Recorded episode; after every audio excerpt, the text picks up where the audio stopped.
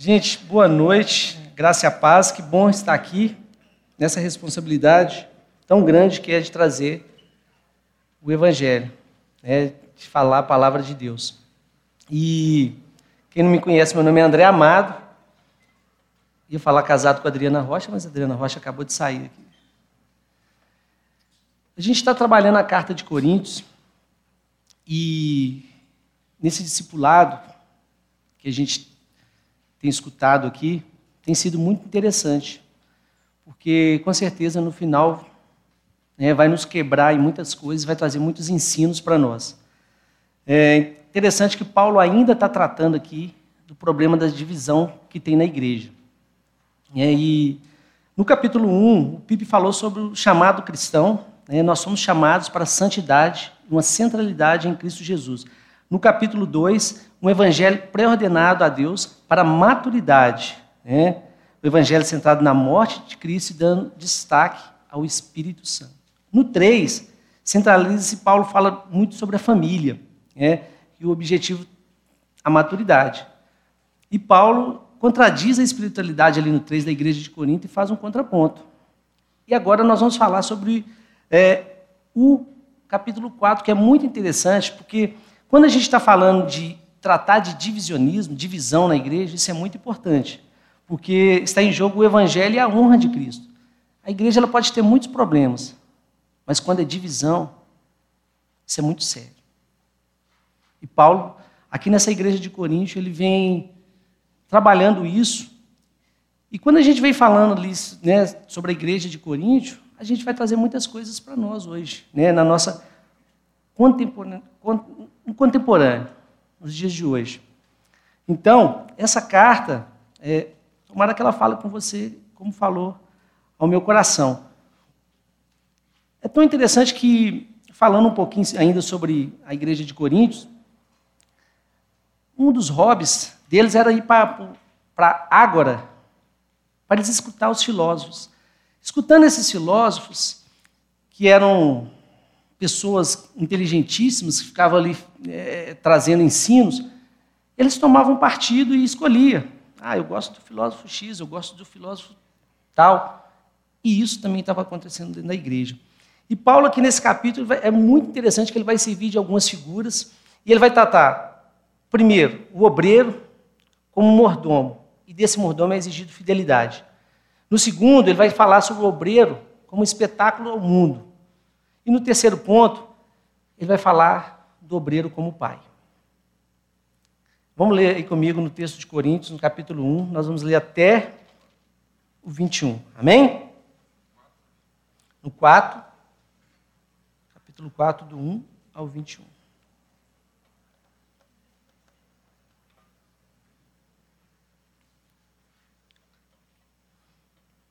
Portanto, Todas as pessoas devem nos considerar servos de Cristo, encarregados dos mistérios de Deus. Além disso, o que se requer de todos aqueles que têm essa responsabilidade é que vivam fielmente.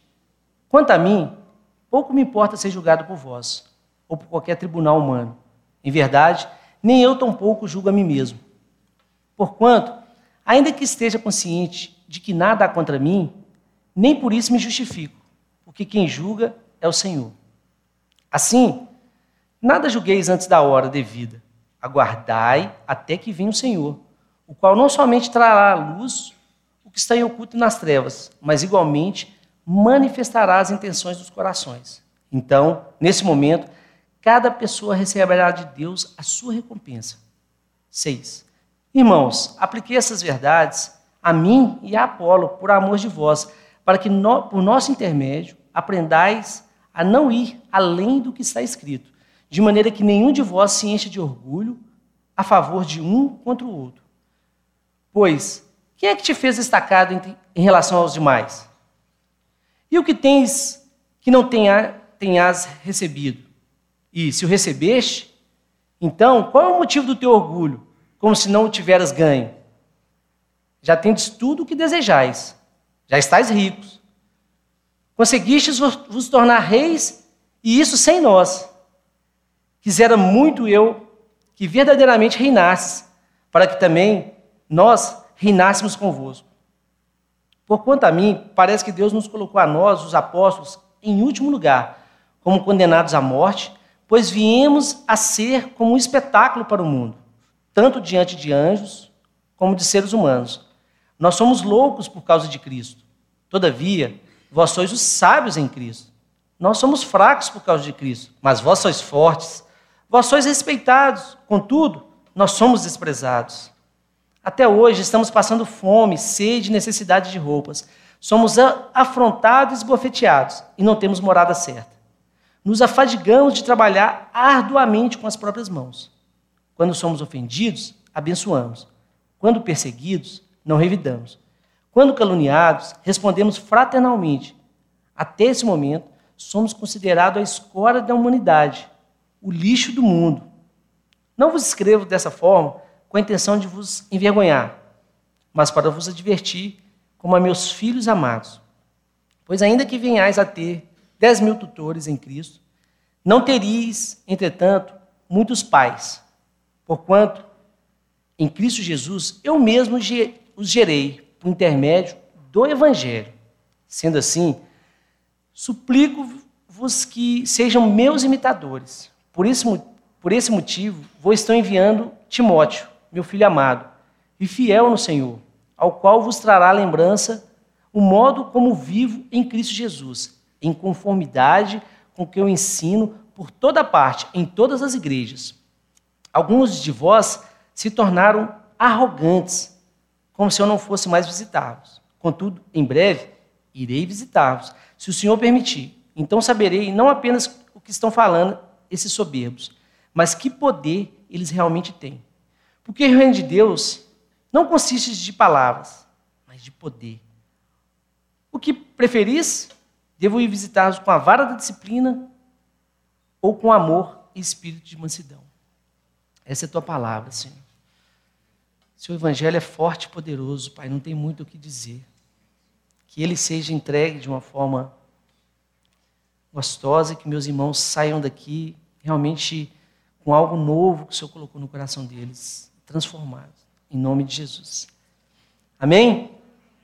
Queridos, é tão interessante que Paulo vem trabalhar o ministro, quando a gente vê aqui no capítulo 4, no versículo 1, portanto, todas as pessoas devem nos considerar ministros de Deus. Esse ministro aqui, é, tem uma tradução no grego por ruperete, que é bem interessante, que é um remador de galés. Esse remador de galés é um servo da classe mais baixa que tinha. Porque naquela época, os navios romanos, havia é, no porão aqueles homens que ficavam remando. Esses remadores é que Paulo está nos considerando. Portanto, considera o ministro como Ruperete, uma classe de pessoas realmente de segundo escalão que não é para ser vista. Quem já viu o filme Ben-Hur deve ter visto muito bem é, esse, esse remador de galés, esse Ruperete. E ele vem falar aqui também sobre o mordomo. O mordomo é interessante que é uma figura de administrador, é uma figura de uma pessoa que ela cuida da casa, ela serve a casa, ela tem como objetivo ser um dispenseiro de Deus. Podemos pensar como aquela pessoa que o dono da casa provém todo o alimento, o senhor da casa, o senhor provém todo aquele alimento. E esse mordomo, ele tem essa tarefa de trazer o alimento para a família. Esse mordomo, em relação aos serviçais, ele é como até um supervisor, um superintendente. Mas em relação ao seu dono, ele é um escravo. Então são dois conceitos interessantes que a gente, se a gente olhar aqui, Paulo começa a trabalhar com a questão da divisão e mostrar quem é o ministro de Deus. Porque você fala assim, eu sou de Paulo, eu sou de Apolo, eu sou de Pipe, eu sou de Cristo. Importa que ele seja visto como Ruperete, remador de galés. Então, Paulo rebaixa o ministro a uma, uma escala que não é como os homens têm visto aí fora. É diferente. Já o, o provedor do alimento, ele tem a responsabilidade de trazer de preparar, de servir. Mas ele tem que fazer isso com muito esmero, com muito cuidado, com muita tranquilidade, porque é uma responsabilidade muito grande ser mordomo das coisas do seu Senhor. Isso fala muito ao nosso coração.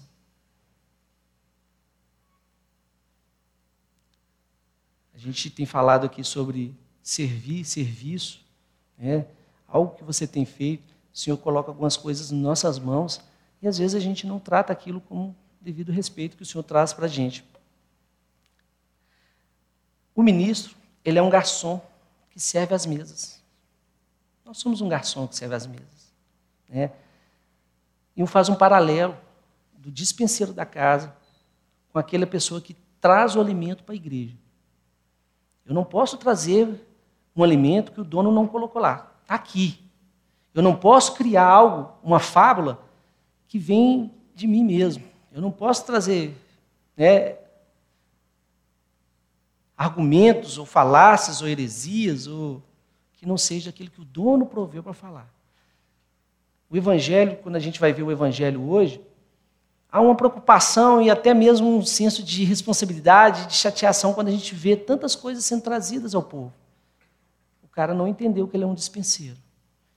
Ele não entendeu que ele tem, o dono trouxe o alimento. Já trouxe. Já proveu o alimento. Quando a gente vai pegar lá atrás os profetas, nos Antigos Testamentos, os apóstolos, aquilo que eles falavam, eles diziam assim diz o Senhor. Isso era algo novo, era algo único, era algo inédito. Isso caía no cano bíblico. Hoje não. O cano bíblico já está feito, já está pronto. Por isso que esse ministro ele tem uma responsabilidade muito grande daquilo que ele vai trazer à igreja. Ele não pode trazer. E como eu falei, a gente, a gente vê, às vezes, um evangelho sendo raliado, sendo docilizado, trazendo algo que realmente agrada talvez o ego. Como diz o Pipe, o clientelismo, é aquilo que eu gosto, eu me sirvo daquilo ali. Mas a, o poder está no poder do evangelho. Né? E, às vezes, isso parece um sucesso, mas sucesso sem, sem fidelidade é consumado fracasso. Por quê? Porque no 2 está falando que, além disso, que se requer de todos aqueles que têm essa responsabilidade é que vivam fielmente. Sucesso sem fidelidade é consumado fracasso. E aí que a gente, que a gente, aí que pega fidelidade. É difícil para a gente fidelidade. O Evangelho, a gente estava conversando essa, essa, semana na célula, que, que acontece às quintas-feiras, 20 horas. Se você não tiver uma célula, um GC, um grupo de crescimento, vai ser um prazer recebê-lo lá. Aqui mesmo, aqui embaixo no lounge, né, tem sido uma benção que a gente disseca sobre a palavra, a gente fala sobre essa palavra. A gente estava estudando sobre essas questões. E a questão de as pessoas virem para o Evangelho, mas assim, realmente não houver conversão. Evangelho tem que ter santidade. Evangelho, tem que ter algo que caiu no seu coração e você muda realmente a sua vida e você busca realmente um caminho de santidade, você muda o seu proceder, seu jeito de, de viver, porque a gente não pode viver da mesma forma, senão isso não é Evangelho. Aí a, a moça estava falando, ah, mas existe uma, uma classe de pessoas hoje que fala que você, você aceitou, está tá tudo de boa. O apóstolo Paulo aqui, que é uma pessoa que teve um encontro drástico com Jesus, maravilhoso com Jesus, ele é uma pessoa que pode falar isso muito bem, porque ele matava, mas depois ele converteu e ele amava. Depois ele, esse cara, esse cabeção, que escreveu várias cartas aqui. Então, é, é necessário que se tenha fidelidade, é necessário que se tenha realmente é, uma busca um arrependimento. O Evangelho é um evangelho de arrependimento. Amém? O ministro Mordomo, Paulo vai falar aqui na, na palavra de Deus, né, começando aqui no versículo 3, 4 e 5, vai falar que o ministro de Deus ele, ele tem que passar por três crivos, ele passa por três crivos de julgamento, às vezes, dentro da igreja, pelas pessoas. É, é o que estava acontecendo ali, de repente, é, naquela igreja de Corinto, que foi implantada por Paulo. Primeira vez que Paulo foi ali, Paulo, Paulo começou a pregar na sinagoga, eles expulsaram ele da sinagoga, ele, ele montou uma igreja do lado, né, na casa da pessoa ao lado, e Paulo ali começou a implantar. Paulo implantou essa igreja. E essa igreja, no começo, o Pipe pregou que essa igreja tinha dons, essa igreja não era uma igreja totalmente, vamos dizer que, é, ah, não, essa igreja já, já é uma igreja, essa, essa igreja de Coríntios é uma igreja, pelo amor de Deus, não. Eles tinham muitos dons, falavam é uma igreja cheia de dons. E Paulo agora vem tratando esse problema com eles ali, porque era um problema sério para ser tratado. E o que estava acontecendo está saindo. Aleluia. Primeira vez, gente, vai ficando bom. Vamos aí, Pipão. Então, o primeiro julgamento é o julgamento dos homens. E Paulo falou: não importa que eu não sirva a homem, eu não sirva a homens. Eu sirvo ao Senhor, e o julgamento maior tem que ser do meu Senhor. O segundo julgamento é o julgamento da consciência. E naquela época, é, Platão e Sêneca, que eram dois filósofos, para eles a consciência era o supremo juiz maior do homem. Mas esse juiz maior é o Senhor. Paulo também desconsiderava. Mas o terceiro, o terceiro julgamento é o julgamento de Deus. E esse é importante. Porque Deus, para julgar a gente, o momento, aquilo que está acontecendo, ele, vai, ele sabe todas as necessidades, todas as motivações que tem a causa. Então, o julgamento correto é o julgamento de Deus. E aí ele está falando aqui no 4, porquanto, ainda que esteja, esteja consciente de que nada há contra mim, nem por isso me justifico, porque quem julga é o Senhor. Assim, 5, nada julgueis antes da hora,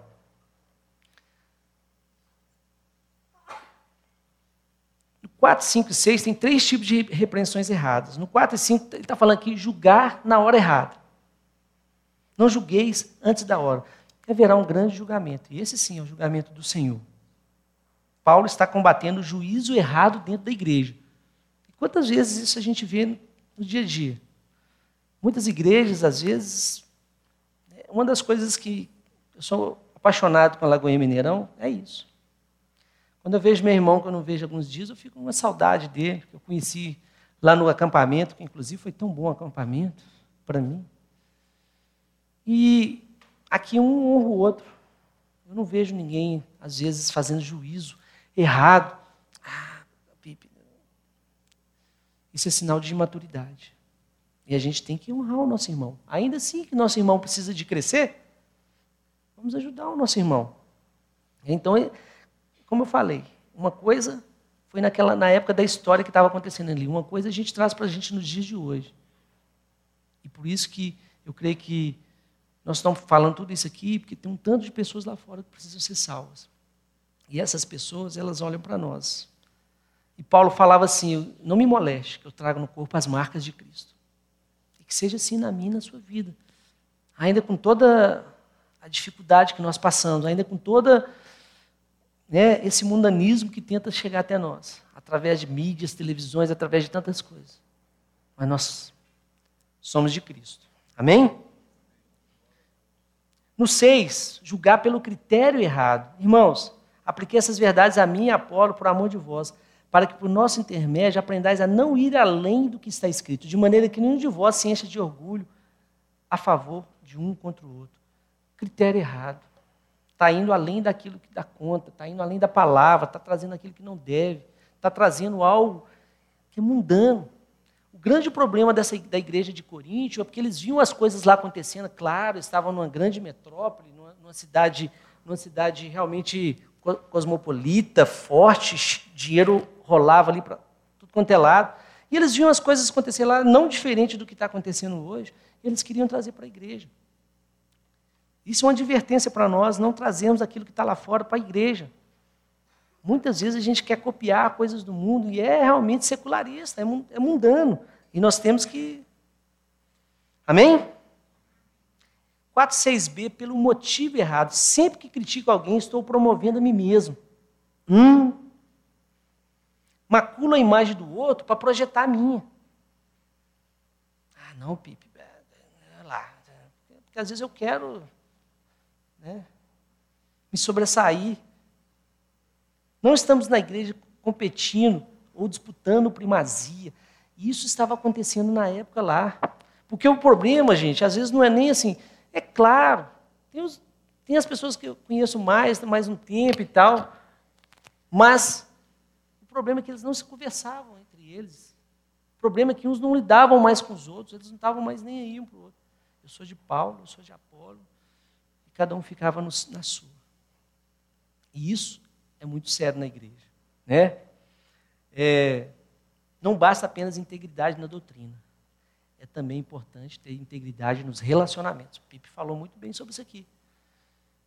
E relacionamento é algo que, assim, uma das coisas que a gente tem trabalhado aqui, a gente quer realmente cultivar, porque igreja se faz com relacionamento. Igreja é onde que nós vamos para a gente abraçar os irmãos. É, eu sou muito relacional, por isso que eu amo célula. Eu amo grupo de crescimento. Célula não, grupo de crescimento. Porque aqui a gente trouxe uma, uma roupagem nova para a célula, né?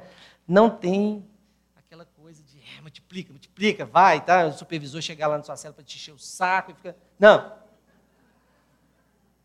Às vezes nossas células são gostosas, a gente discute a palavra, tranquilo, irmãos.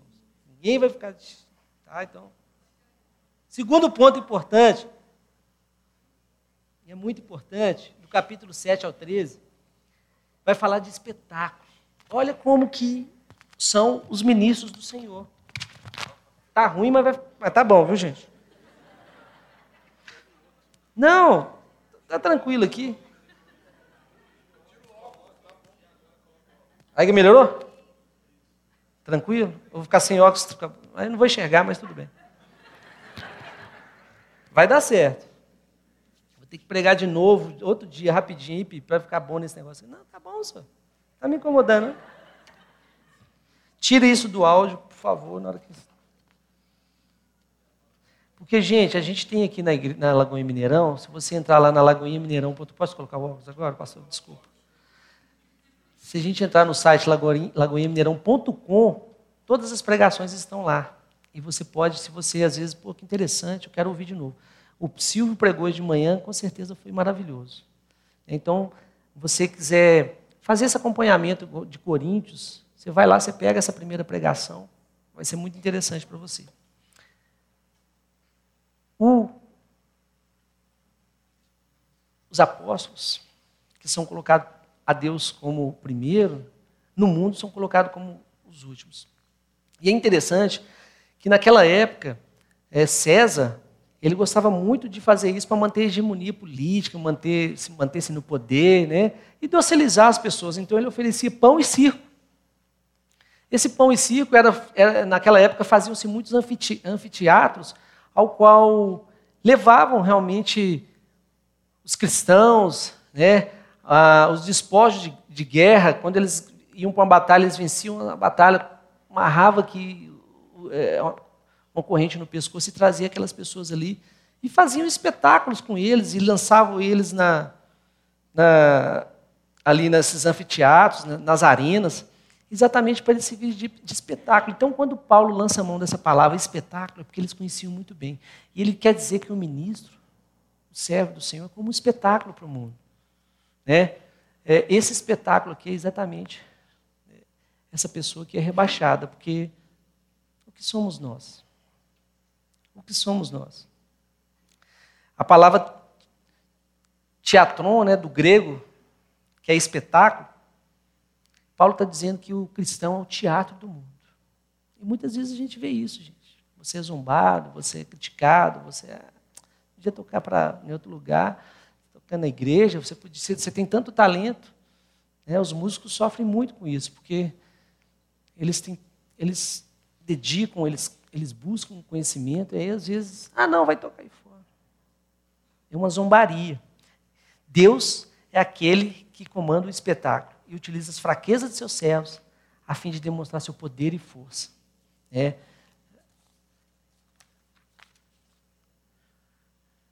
Os crentes de Coríntios, eles queriam glória vinda de homens.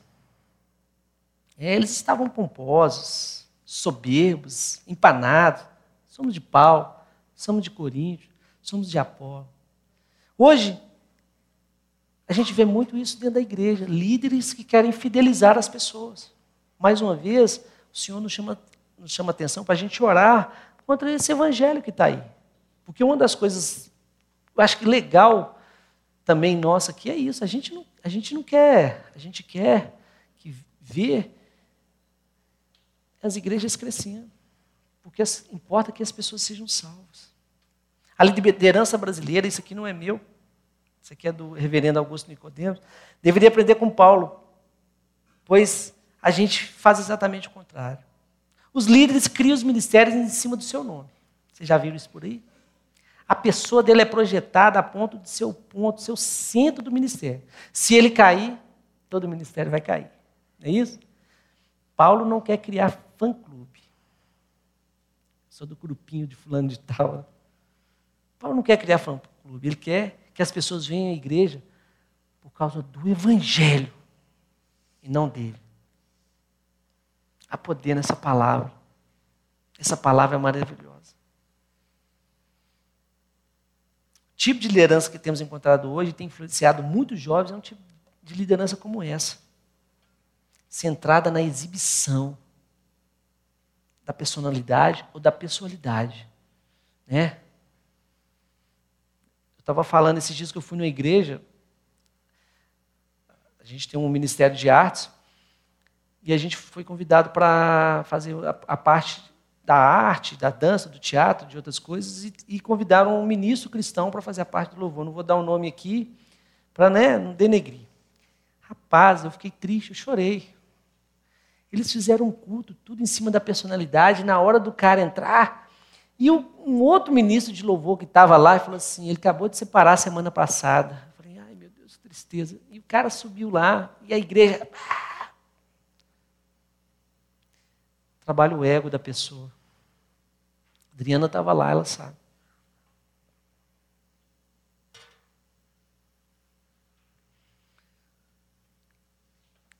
Personalidade ou pessoalidade.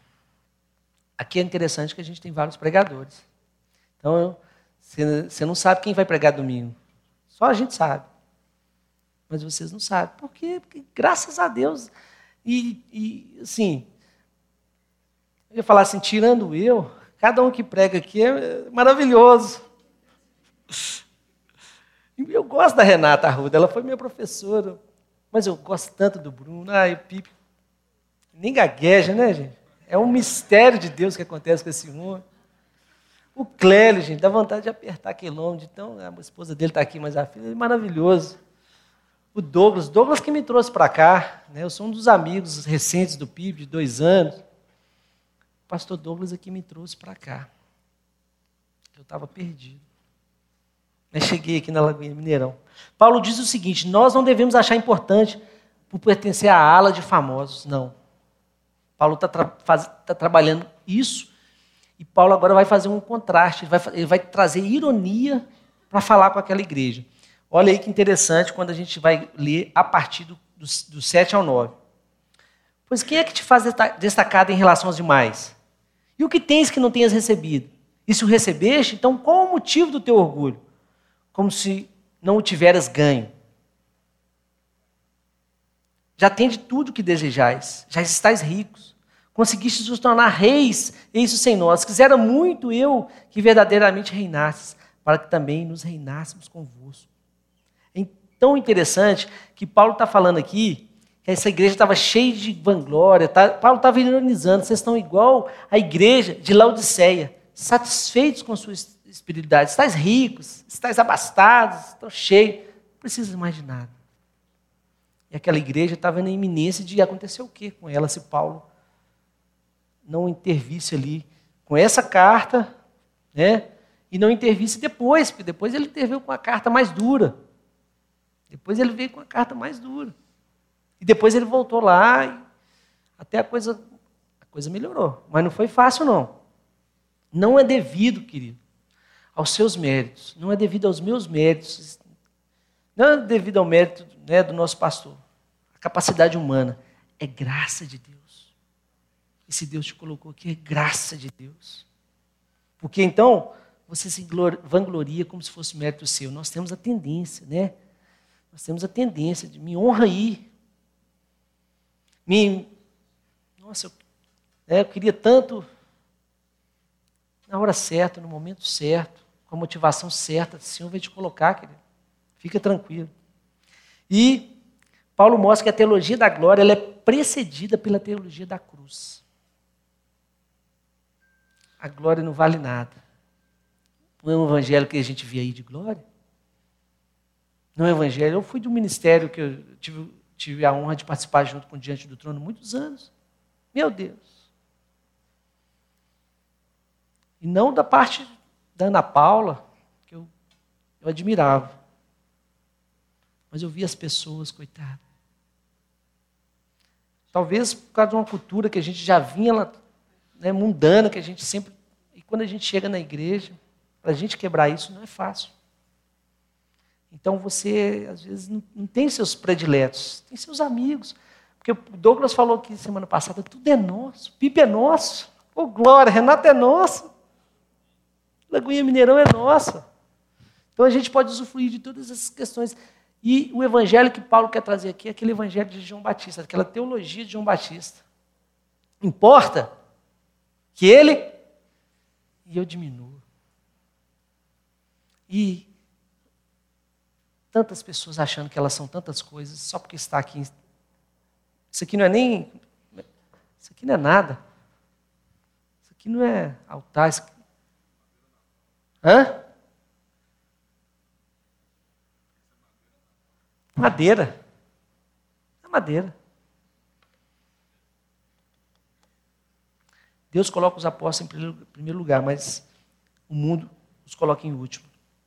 E sábios e loucos, a história de Paulo é uma ironia para os coríntios. Gente, a história de Paulo, Paulo era um cara que poderia falar disso, porque Paulo, quem era Paulo? Um homem versado em três línguas, de três culturas, o romano, o grego, é, é, ele, ele, do hebraico. Paulo era fariseu, Paulo sentava aos pés de Gamaliel, Paulo era inteligentíssimo. Paulo era inteligentíssimo. E quando ele vem trazer as pregações, como ele estava ali, ni, ni, quando ele chegou em Atenas, ele pregou de uma forma maravilhosa. Ele era inteligente. Mas Paulo, por amor do Evangelho, ele fala assim: tudo isso que eu tive, toda a minha glória, tudo isso eu considero como esterco. Como esterco, considero como nada. Isso é nada para mim por causa de Cristo. Isso é nada para mim por causa de Cristo. E tem uma frase interessante que diz assim: Não é tolo aquele que dá o que não pode reter, para ganhar o que não pode perder. Jim Elliot. Eu não sei quem que é não, mas a frase é bonita. Paulo, em determinado momento, ele confiou em sua força, porque ele era, ele era autoridade, ele prendia, ele tinha as cartas, ele matava os crentes. Mas agora não. Agora não. E para impedir que eu me torne arrogante por causa da grandeza dessas revelações, ele fala: foi me colocado um espinho na carne. Isso está em 2 Coríntios 7,10. E para impedir, olha que legal, gente, trabalhar aqui com o ego da pessoa, né? Para impedir que eu me torne arrogante, foi me colocado um espinho na carne. Vai falando e aí vai falar assim. E ele diz: A minha graça é suficiente, pois o meu poder se aperfeiçoa na fraqueza. O que nós temos que buscar é Cristo, é a glória da a bênção da cruz, né? Daquilo que Deus tem para nós. Fracos e fortes. Ele é o apóstolo, esse apóstolo era a pessoa certa para trazer essa mensagem. Ele venceu tudo isso. Porque agora passava fome, nudez. Paulo não tinha lugar para dormir. Chegava ali em Coríntios, por exemplo, quando ele chegou ali, teve que trabalhar, fazer tendas. Aquele cara que tinha um emprego ótimo, que tinha um salário top, que tinha uma ascensão, um poder, uma glória. Aquela pessoa que tinha né, o que a sociedade hoje chama de top, CEO, Paulo abandonou tudo aquilo ali. Cadê o Evangelho? Aleluia, porque nós temos essas cartas inteligentes que chegaram até nós. Amém? Paulo mostra à igreja que o alto conceito que ele possuía de si mesmo era uma cortina de fumaça, uma máscara. E, aí, e tem um cara que eu gosto muito que chama Ronaldo Lidório, esse eu conheço. É da igreja presbiteriana e é um missionário top, porque ele fala e ele vive. E ele vive na, na, na, nas tribos africanas, né? E Paulo, ele fala, e Ronaldo Lidório, ele fala muito sobre a construção de máscaras. O ser humano, dentro da igreja de Coríntio e dentro da igreja de hoje, às vezes ele é lá fora o que ele é aqui na igreja, ele não é. Às vezes nós fabricamos máscaras de auto-engano para nós mesmos. Né? É só a gente ver aí as redes sociais, quantas vezes a pessoa posta aquilo que ela não é. Né? Máscaras que às vezes a gente começa a fazer máscaras que enganam os irmãos, né? e o cara vai ficando bom naquilo ali, de forma que ele engana todo mundo e até ele mesmo. Porque ele construiu máscara, querido. Mas o carpinteiro, ele olha para o coração e a palavra é: Senhor, tu me sondas e me conhece, vê se há em mim algum caminho mau. Porque tudo isso que Paulo estava trabalhando, exatamente, eu acho que era para baixar a bola dos coríntios daquela igreja. E para que nós abaixemos a bola e fiamos na cruz do nosso Senhor, na presença do nosso Deus. E, e o Lidório fala o seguinte: construímos máscaras com, com o mesmo intuito dos povos tribais em seus rituais xamânicos, para o engano próprio e manipulação social. Minha esposa está aqui, então não adianta eu chegar aqui e querer ser uma pessoa, mas lá em casa eu sou, eu sou outra.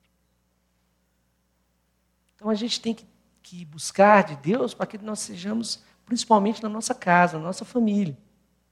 Né? Principalmente na lida com, nossa, com nossas princesas, nossos filhos, com as pessoas que nos rodeiam, para que a gente possa. E William, William isso está no livro do Ronaldo Lidoro que chama. Esqueci, mas eu vou lembrar depois. Fala assim: tentando fazer-nos diferenciar entre a ilusão do palco e a realidade da vida compara caráter e reputação e diz: as circunstâncias nas quais você vive determinam sua reputação. A verdade na qual você crê determina seu caráter. Reputação é o que pensam a seu respeito. Caráter é quem você é. Reputação é a sua fotografia. Caráter é a sua face. A reputação fará de você rico ou pobre. O caráter fará de você feliz ou infeliz. Reputação é o que os homens dizem a seu respeito no dia do seu funeral. Olha o André. Caráter é o que os anjos falam de você perante o trono de Deus. Legal a gente pensar isso sobre a igreja de Coríntio, aqueles, aquelas pessoas soberbas, vaidosas. Legal a gente pensar sobre nós mesmos. Eu acho que uma das grandes coisas que tem aí na sociedade que a gente precisa melhorar é a ética. Né? a gente tem uma, algo que cultural que me mata de raiva, que é o jeitinho brasileiro. Isso está repreendido em nome de Jesus. Porque as pessoas querem ver você no dia a dia. Ou no dia a dia, com a sua, sua esposa, as pessoas vão te ver. Hoje eu estava no hospital com meu pai, levei meu, meu pai no hospital, cheguei lá, aí eu estou com a moça, Oi, moça, tira o sangue aqui do meu pai e tal. Aí a moça falou: Você não me conhece, mas eu te conheço. Sou lá da Lagoinha Mineirão. Eu falei: Olha que legal. Ela estava toda de branco, assim, cheia de coisa. Falei, ah, Desse jeito eu ia te conhecer mesmo. Ela falou assim: Depois eu vou chegar lá e vou te mostrar quem eu sou verdadeiramente. Ela falou assim: Meu cabelo solta, fica desse tamanho. Ela ia trabalhar até tarde, por isso que ela não está aqui hoje. Mas é assim. Então, nós temos que trabalhar isso em nós. E é difícil, querido, porque nós somos desconfigurados mesmo, pecadores. Pecadores arrependidos, que toda hora olham para a cruz e arrepende e volta. Porque pecar nós pecamos. Né? Pecar a gente peca. Há aquele tempo que a gente chamava outro de santo. Oh, santo. Sim, somos santos em Cristo Jesus, mas eu, lá na, quando a gente fez teologia, a gente é o pecador. Porque nós somos falhos. O grande negócio é eu não querer viver naquele pecado. Amém? No capítulo 4, no versículo, obrigado, de 10 a 13, vai falar o seguinte: Nós somos loucos por causa de Cristo, todavia vós sois os sábios em Cristo. Nós somos os fracos por causa de Cristo, mas vós sois fortes. Paulo está usando de ironia aqui, tá, gente? Muito interessante. Vós sois respeitados, contudo, nós somos desprezados. Até hoje estamos passando fome, sede e necessidade de roupa. Somos afrontados e esbofeteados e não temos morada certa. Nos afadigamos de trabalhar arduamente com as próprias mãos. Quando somos ofendidos, abençoamos. Quando perseguidos, não revidamos. Quando caluniados, respondemos fraternalmente. Até esse momento, somos considerados a escória da humanidade, o lixo do mundo. Remador de galés, Ruperete, ele é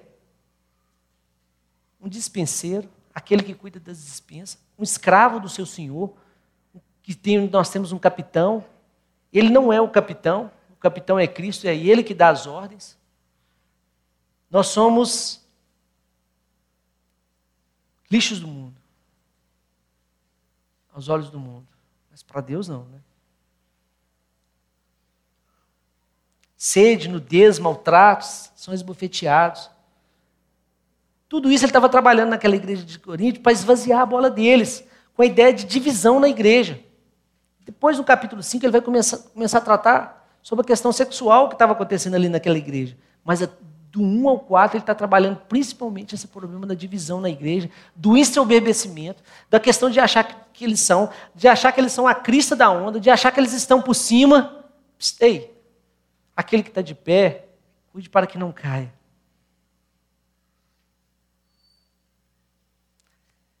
eles estavam olhando para a liderança deles como algo que era tão importante. E o último ponto que Paulo vai tratar aqui é a questão do pai amoroso. Então Paulo, ele vem ali de uma forma, né, é, com a vara, ele vem com correções, ele vem com ironia. Daqui a, agora, nesse momento, Paulo sai dessa severidade para uma figura repleta de doçura, a figura de um pai. Né? Agora dá lugar a uma ternura e ele dirige a, a, a igreja como seus filhos.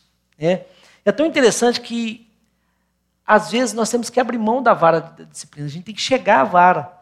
E é tão interessante que eu tenho um filho de 12 anos, eu, quando ele era mais novo, eu disciplinava, eu já cheguei a disciplinar ele na vara.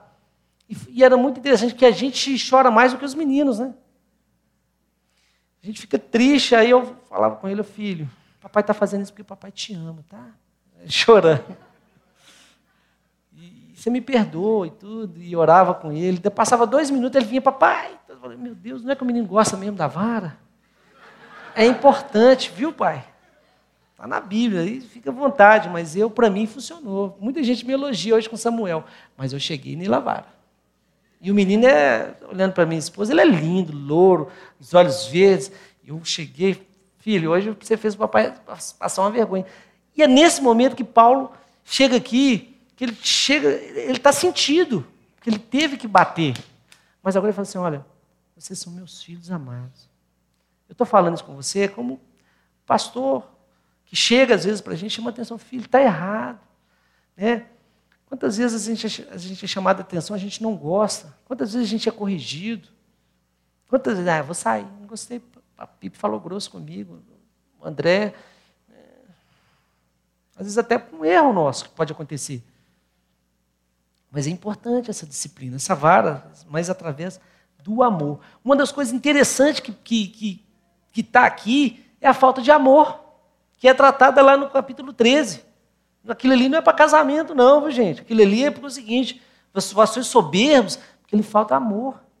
Está faltando amor na igreja. Quando a gente tem esses três minutos aqui, é exatamente para a gente abraçar, para a gente né, conhecer as pessoas. Uma das coisas muito interessantes que o Espírito Santo me diz, e eu, eu, eu acho interessante aqui na, na Lagoinha Mineirão, isso para mim vale muito, mesmo tendo estudado um pouquinho, preciso estudar muito mais, mas é a questão do Evangelho no Evangelho, da palavra proferida expositivamente, porque você lê a palavra, você entende a palavra, você entende o que está sendo falado naquela palavra. Não tem algo triunfal de sucesso para a sua vida, mas isso para mim fez muito efeito. Eu não sei para você, mas para mim fez muito efeito. Porque quando a palavra ela vem e ela tem poder, ela faz diferença em nossos corações. Amém? O caminho de Deus é, é diferente, diz o Augusto Nicodemos. Deus resolveu humilhar o homem, pois o homem, pois o homem, nos, que o homem se colocou no centro, né? E ele quer tirar a glória de Deus. E sabe como é que Deus fala? Eu vou mostrar sabedoria a vocês de maneira diferente que vocês fazem. Vocês exaltam o homem, então Deus pega o homem e pendura ele numa cruz. Mesmo sendo filho dele. A sabedoria de Deus não é exaltar o homem, mas crucificá-lo na pessoa de Cristo. Nascido de mulher, pessoa da Trindade, um de nós, o próprio filho, Deus pega e leva para a cruz. Olha o que eu faço com, com o homem. Na, o homem ali, aquele homem, não o Deus que estava tabernaculado num corpo, mas um homem. A cruz, de fato, esvazia a nossa arrogância.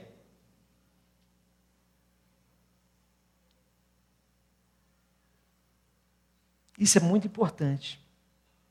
O instrumento que Deus para gerar fé é o Evangelho. Por isso que eu acho que aqui na, na Lagoa Mineirão é muito interessante, porque o Evangelho está sendo falado por todos os pregadores que passam aqui. Você não está sendo iludido, é palavra na palavra. E isso é muito interessante. Tomara que muitos tomem um exemplo de trabalhar o Evangelho no Evangelho. Em Atos 2, foi tão interessante, houve um momento tão maravilhoso de fé, de, de derramamento do Espírito Santo. Né? O Pentecostes veio, aconteceu tantas coisas, mas aquilo ali foi sinal. Aquilo ali foi um momento de milagre, mas aquilo ali não produziu tudo que tinha que produzir na vida das pessoas. Sabe o que, que produziu depois? A pregação de Pedro. Logo após, Pedro começou a pregar. E quando Pedro acabou de pregar, as pessoas começaram a fazer apelo para elas mesmas. O que faremos, Pedro? Arrependei-vos e crede no Senhor. Essa é a força do Evangelho. E, finalizando, essa figura do Pai, que agora nós vamos passeio. O Evangelho é um instrumento de renovação de vida. Paulo gerou aqueles crentes ao pregar e ensinar o Evangelho. Não é, um, não é uma experiência, é o Evangelho. Não é um fenômeno, é o Evangelho. Paulo diz, no versículo de, de 3, né? Seja meus imitadores. Esses imitadores aí né, no grego é mimetismo, imitar mesmo, mas imitar como ele fazia com Cristo, como ele imitava Cristo. Ele estava olhando para ele, mas estava olhando para o próprio Senhor. Paulo diz: olhem para mim, vejam a minha postura, vejam a minha conduta, veja como eu vivo, veja como eu falo. E Paulo podia falar isso. Querido, que seja assim na sua vida também. Que você carregue no seu corpo as marcas de Cristo. Para você bater no peito e falar assim: olha para a minha vida. Olha lá no meu emprego, na minha empresa. Olha lá onde que eu trabalho.